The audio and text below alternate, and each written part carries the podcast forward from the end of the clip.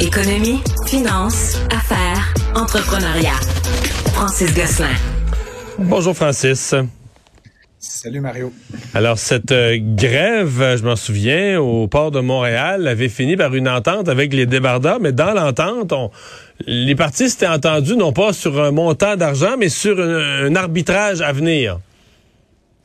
Exactement. Ben, en fait, faut rappeler, Mario, il y a eu deux épisodes de grève, on pourrait dire, à l'été 2020. Là, il y avait eu une série de grèves euh, pour un total de 19 jours. Ça avait fait très mal au, port de Montréal. Et à nouveau, une grève en 2021, celle-ci un peu plus courte de cinq jours. La dernière, c'était c'était résolu par une loi spéciale, hein, donc euh, retour forcé au travail. Euh, et effectivement, les partis là, avaient convenu qu'un arbitrage aurait lieu. L'arbitre a donc finalement tranché. C'était un peu long, non? Là, au mille...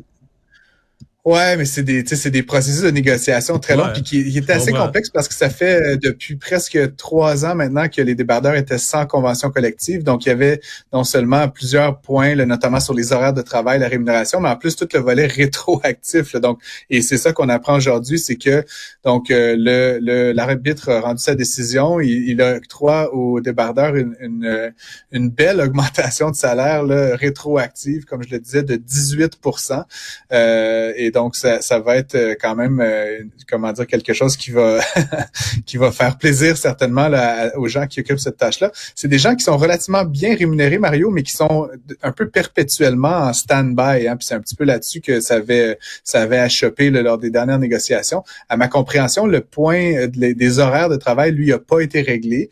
Et donc là, ce qui va se passer, c'est qu'à la fin de l'année 2023, il va falloir renégocier encore une nouvelle convention collective. Mais au moins là, pour les prochains 12 mois, on a un répit assuré dans le contexte des activités portuaires. Ce matin, la ministre Geneviève Guilbeault annonçait euh, participer à l'inauguration d'un garage pour les autobus électriques à Laval. Et c'était une occasion pour les journalistes de l'interroger sur euh, cette question qui a fait l'actualité ces dernières semaines, les déficits euh, des sociétés de transport en commun.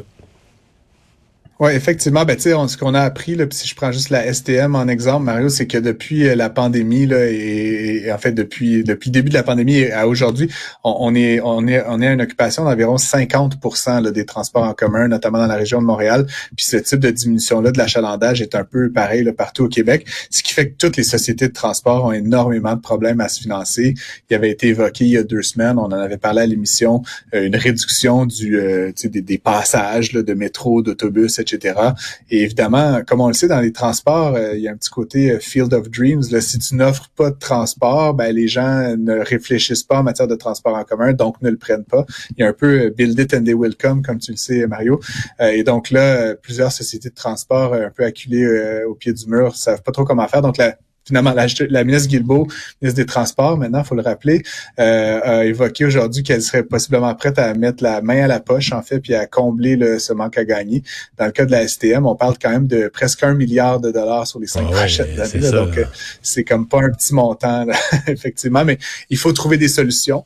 Euh, et puis, la ministre Guilbeault, donc, qui disait là, souhaiter participer activement. Donc, c'est vraiment Québec là, qui pourrait venir en soutien. Ensuite, il faudra voir ce que le fédéral peut soutenir et, et les municipalités également dans, les, villes où il y a, ces services-là de, transport en commun. Elon Musk avait fait euh, avait stressé tout le monde avec son cette notion de petit crochet bleu qu'il faudrait payer, avait évoqué l'idée d'un 8 dollars par mois pour les, les personnalités ou les gens qui, qui sont des utilisateurs mais qui veulent faire certifier leur personnalité, genre moi ce que je devrais faire.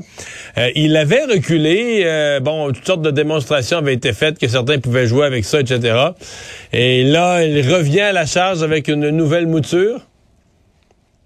Euh, oui, effectivement. Ben, en fait, donc l'idée initialement pour euh, Musk, c'était de cesser de dépendre tellement des annonceurs, puis de commencer à laisser plus d'utilisateurs euh, mettre la, la, main au portefeuille pour contribuer donc à la rentabilité puis à la survie de Twitter. L'enjeu, Mario, c'est qu'il a vraiment adopté dès les premiers jours de son arrivée en poste comme propriétaire et président de, de, Twitter, une approche genre tu payes, t'as le petit logo bleu.